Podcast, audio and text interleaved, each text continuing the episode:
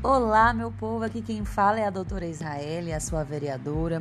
E hoje eu estou aqui para a gente bater um papo sobre a relação de diálogo entre poderes, né? Sobre é, o como essa, essa relação é importante para fomentar o crescimento do nosso município.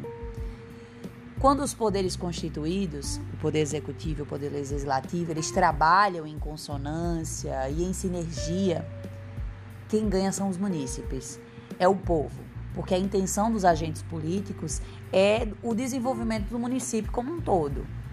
Então, é necessário que o poder executivo e o poder legislativo estejam sintonizados né, numa relação de respeito, de diálogo e de transparência, porque isso engrandece a administração pública e também contribui sobremaneira para que tenhamos um município mais forte e a comunidade unida.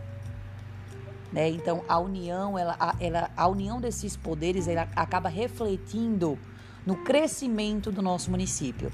Quem ganha é o povo, quem ganha é a comunidade, quem ganha é Neópolis. Uma vez que as matérias que são discutidas, que são aprovadas na casa legislativa, elas visam atender os anseios de todos.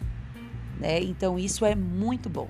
Então, vamos fortalecer esse vínculo, essa união, né? essa sinergia, porque isso é muito bom para que a gente possa desenvolver e fazer o nosso município crescer. Eu conto com vocês. Foi muito bom o papo de hoje e até a próxima.